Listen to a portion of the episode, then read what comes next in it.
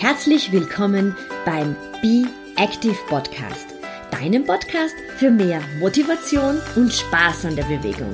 Mein Name ist Beatrice Drach und ich bin deine ganz persönliche Schweinehunddomböse. Und jetzt viel Spaß mit dieser Episode.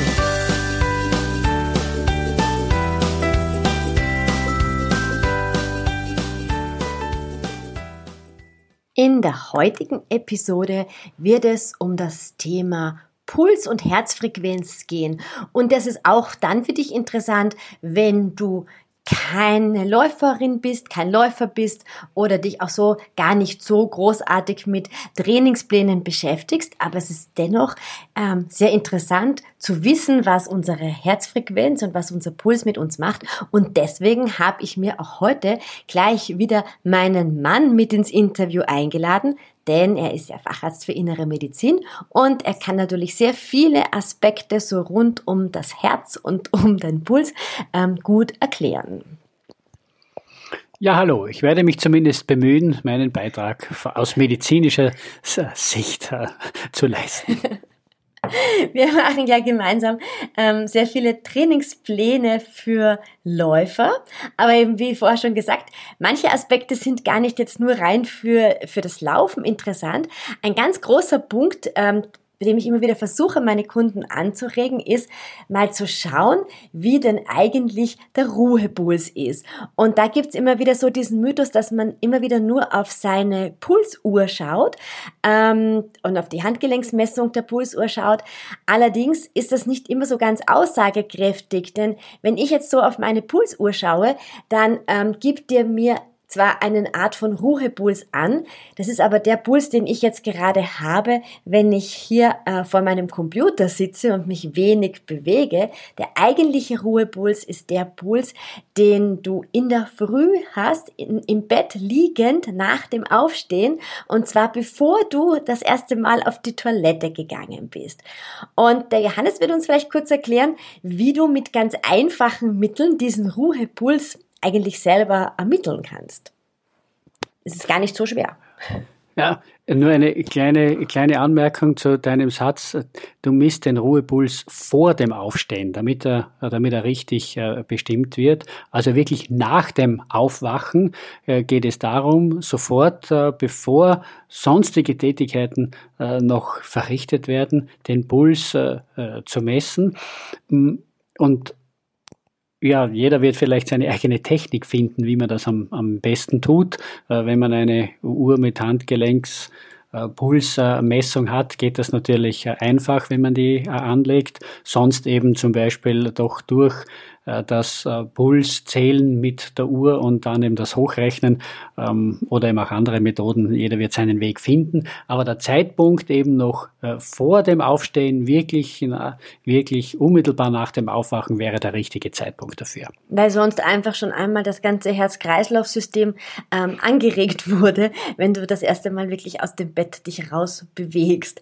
Ähm, ein anderer Punkt ist vielleicht auch, dass es nicht nur eine einmalige Messung sein sollte, die den Ruhepuls, äh, den Ruhepulsausschlag gibt, sondern ähm, wir empfehlen da immer, dass man das an mehreren Tagen der Woche einmal macht und sich dann ein bisschen den Mittelwert ausrechnet. Warum?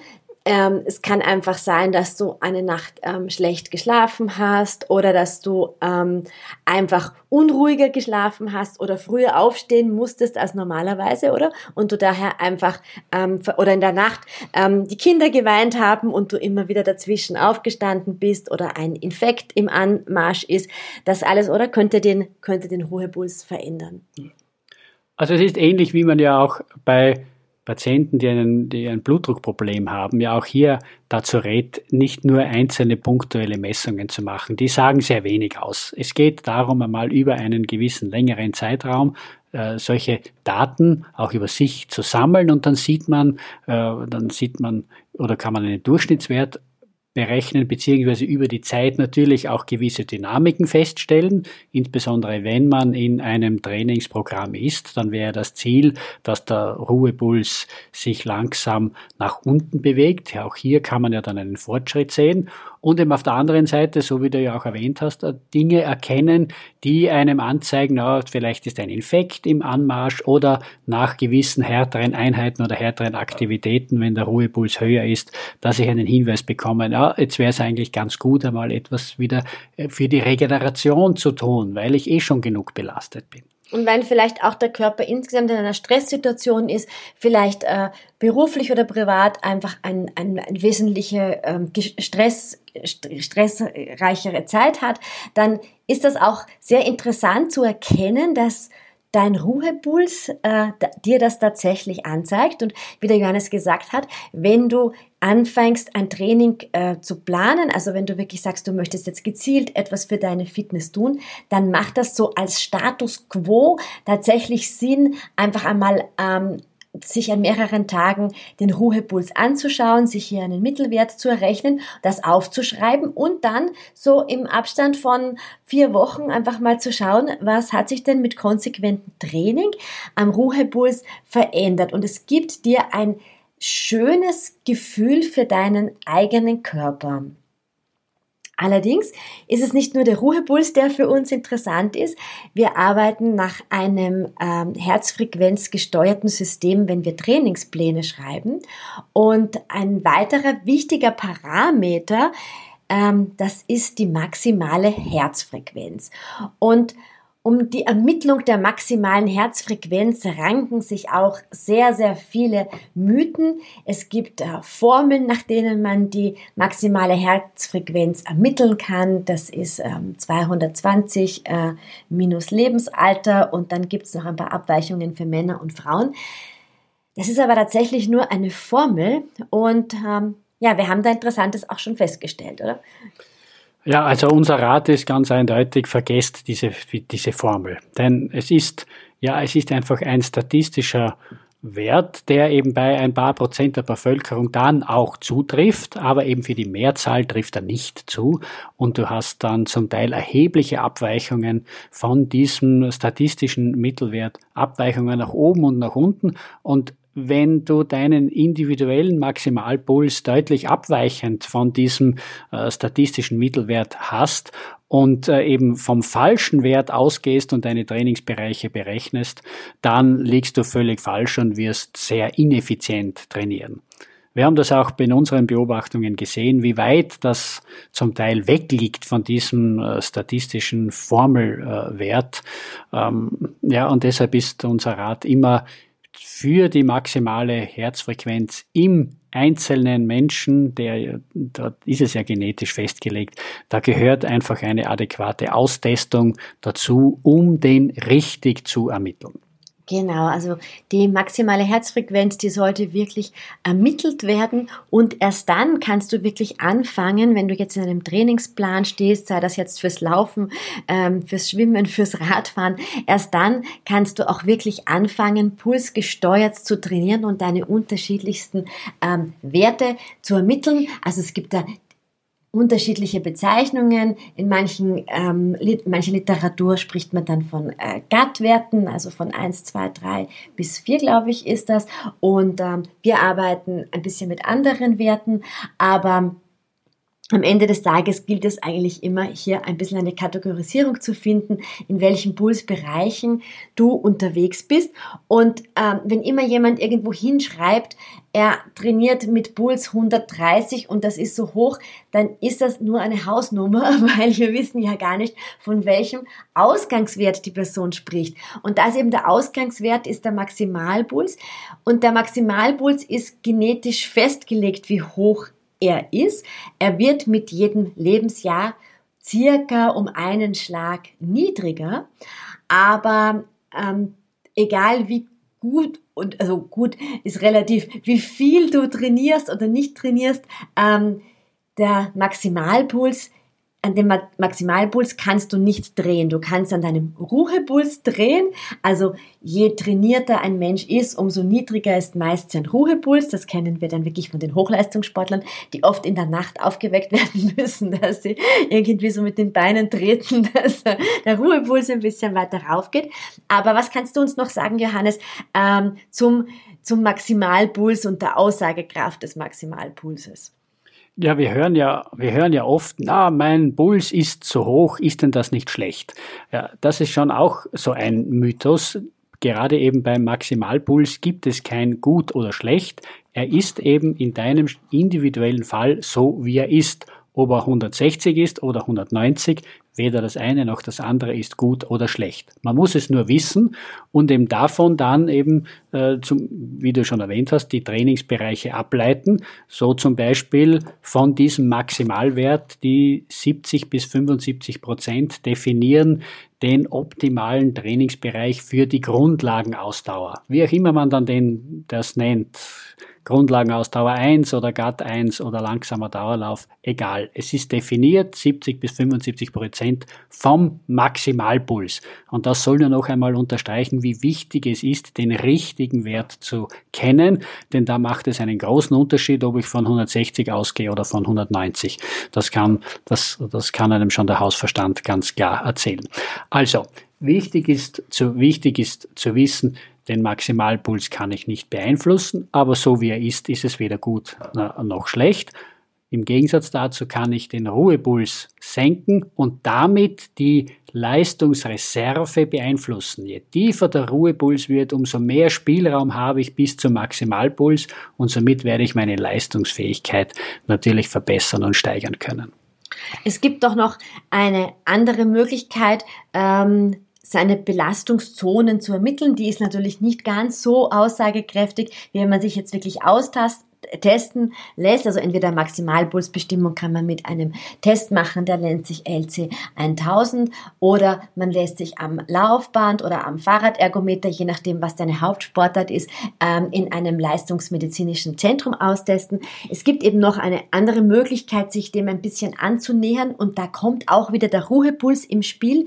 Das ist die sogenannte Cavonenformel, wo wir zwar den Maximal äh, die Maximalherzfrequenz auch mit dieser 220 minus Lebensalterformel ähm, annehmen, aber wo auch noch mit dem Ruhepuls gerechnet wird. Und daher sind die Werte etwas realistischer, als sie ähm, das bei der reinen Maximalpulsformel sind. Also das vielleicht noch so dazu gesagt, wenn es irgendwo bei dir mal auftauchen sollte. Es gibt noch die Carbonenformel, die habe ich bei meinen Ausbildungen auch noch dazu gelernt. Wir selber sind große Fans davon, wirklich zu sagen, wir arbeiten nur mit ausgetesteten Maximalpuls, damit wir nicht von irgendwelchen Hausnummern sprechen, sondern von tatsächlich ermittelten ähm, Zahlen. Und dann kommen wir zum Training. Und da sehen wir ja aus unserer Lauftrainererfahrung auch, dass äh, die Grundlagenausdauer natürlich ein ganz, ganz wesentlicher Punkt ist. Und da laufen wir ja in einem wirklich sehr niedrigen Pulsbereich. Und für fast alle Laufanfänger ist das am Anfang ein bisschen eine Qual, weil sie sagen, um Gottes Willen, das ist ja überhaupt nicht mehr gehen. Das ist ja äh, nicht mehr laufen, das ist ja schon fast gehen, oder? Ja, das ist natürlich gerade für die Laufanfänger die große Schwierigkeit. Und es ist da für diese Gruppe praktisch nicht möglich, in genau. diesem Pulsbereich zu trainieren. Da ist ja mal auch das Ziel ein ganz anderes. Hier geht es ja mal darum, überhaupt ins Tun zu kommen, ins Laufen zu kommen. Und ähm, natürlich wird der Puls hier sehr schnell in höhere Bereiche ansteigen. Und das ist ja deshalb auch das Konzept, das du ja oft mit Laufanfängern machst. Äh, Laufen, gehen im Wechsel, genau. ja. äh, eben um äh, hier mal in, in, ins Tun zu kommen und auch zu vermeiden, dass durch eine zu starke Belastung am Anfang der Puls zu schnell hinaufgeht, man sehr schnell außer Atem kommt, äh, man dadurch möglicherweise auch die Freude verliert. Aber es soll ja dann die Gehpausen dazwischen gerade das bewirken, dass eben der Puls wieder die Möglichkeit hat, etwas herunterzukommen. Ähm, aber das ist eben für die Anfänger und je mehr man dann ins Training gekommen ist und schon eine gewisse äh, eben Fitness aufgebaut hat, umso eher wird es dann auch möglich sein, diesen langsamen Dauerlauf in dieser empfohlenen ähm, Range des Puls, also in dieser, in dieser Breite des eher niedrigen äh, Pulsbereichs äh, zu laufen und da dann sukzessive eben die Grundlagenausdauer aufzubauen und zu verbessern. Das ist wirklich eine ganz wesentliche Message für alle Laufanfänger. Also, wenn du wirklich dabei bist, deine ersten Kilometer zu laufen, hin zu deinen ersten fünf Kilometern unterwegs zu sein, dann ist es, ist dein Puls ziemlich irrelevant, außer die Ausnahme ist, wenn du wirkliche Probleme mit dem, äh, mit dem Herzen hast. Also da ähm, schauen wir schon von Anfang an, dass die, dass die Pulswerte stimmen, dass sich hier nicht jemand zu hochpulsig unterwegs, unterwegs ist. Aber ansonsten ist es für den Laufanfänger vor allem einmal interessant, mit Hilfe des Ruhepulses zu schauen, ähm, ob sich hier Effekte am Ruhepuls erzielen lassen und die werden sich erzielen lassen. Also so viel mag schon mal verraten sein.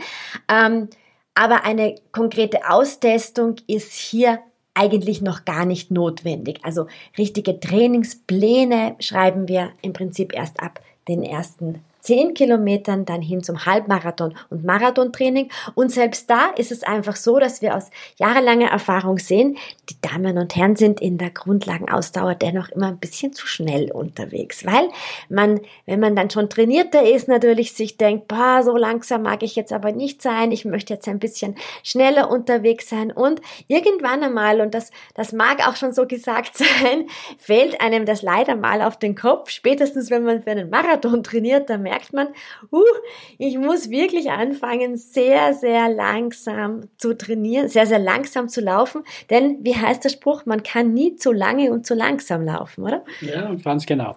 Ja, es ist eben das etwas die Krux, dass der Wohlfühlbereich, äh, also da, wo man einfach locker dahin läuft und sich richtig beim Laufen wohlfühlt, der ist eben meistens bei einem Pulsbereich, der über 75 Prozent mm, ist. Genau. Ja, und das ist eben zu schnell für, das, äh, für, für den Grundlagenausdauerlauf, damit man eben in dem Bereich trainiert, wo der Körper wirklich mit ganz viel oder im Überschuss noch mit Sauerstoff versorgt ist und das erreicht man nur eben in dem niedrigpulsigen äh, Bereich. Ja, deshalb, ja, in diesem Wohlfühltempo ist man dann gerne unterwegs und das bringt einem leider viel weniger als die anderen Trainingseinheiten.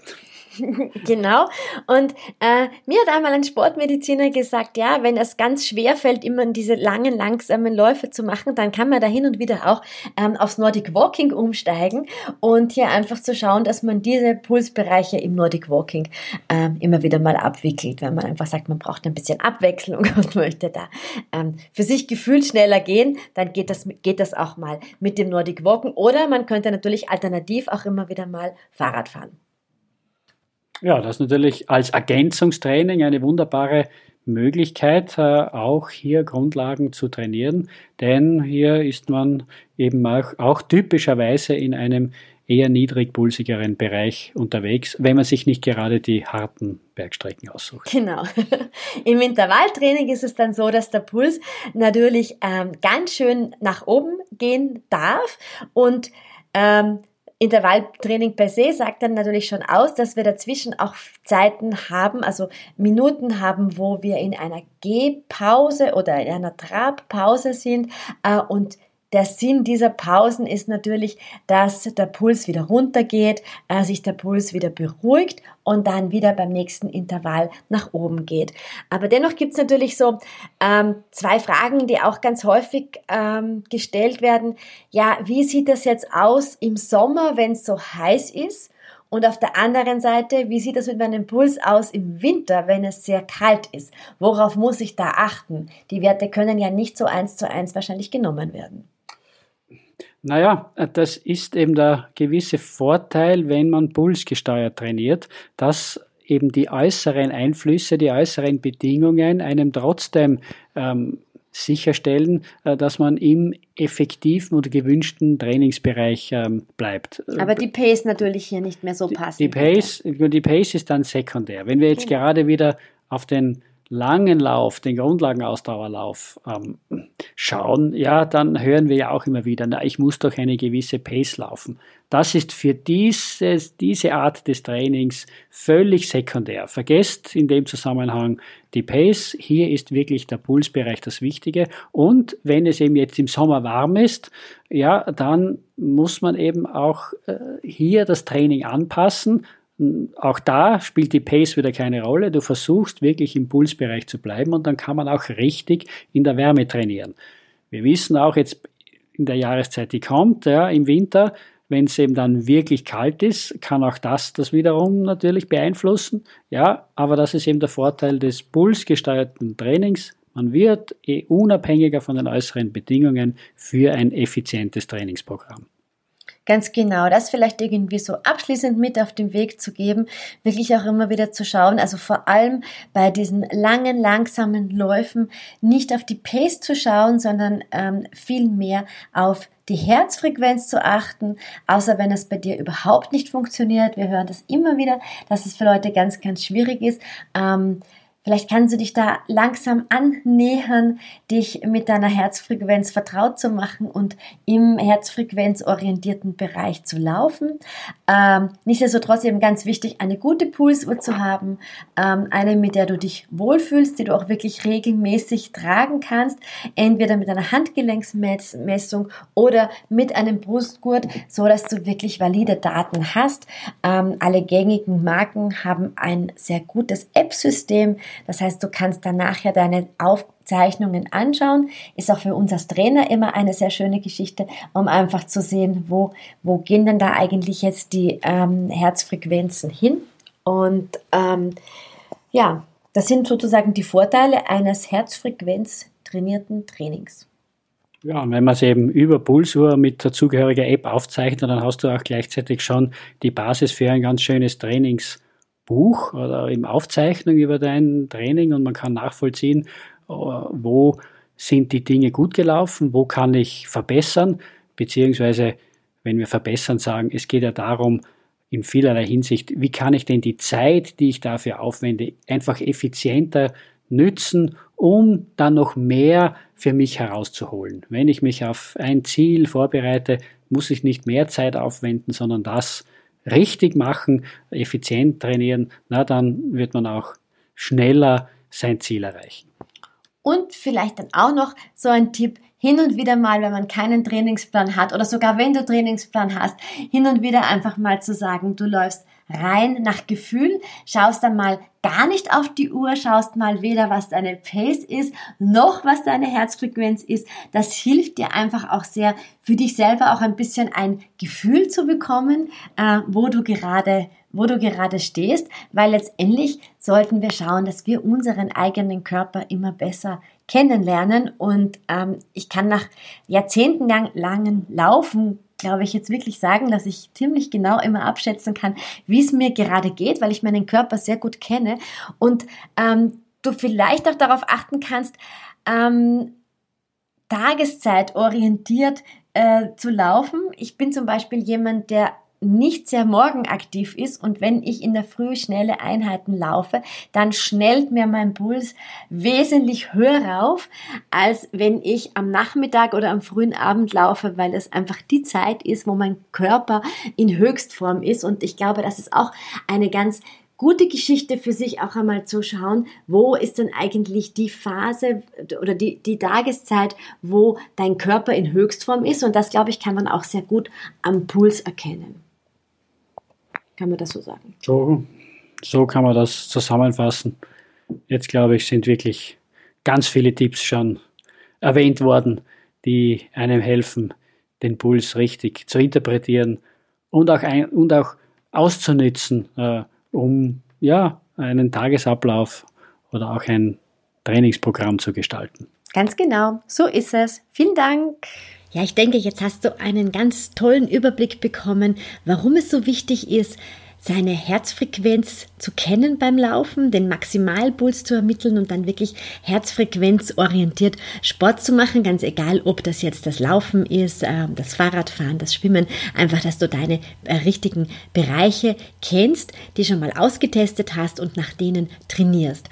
Und wenn du damit liebäugelst, deinen ersten Halbmarathon zu laufen oder einfach sagt, ja, ich möchte Halbmarathon-Training machen, aber ich möchte da eine ganz gute Anleitung haben, ich möchte auch wirklich mit meiner Pulsuhr gesteuert laufen, dann ist vermutlich mein Online-Kurs, mein erster Halbmarathon, genau das Richtige für dich den werde ich gemeinsam mit meinem Mann, den Johannes, den du gerade gehört hast, bestreiten. Wir haben den gemeinsam konzipiert. Wir sind äh, gemeinsam für dich da und wir starten am 1. Februar.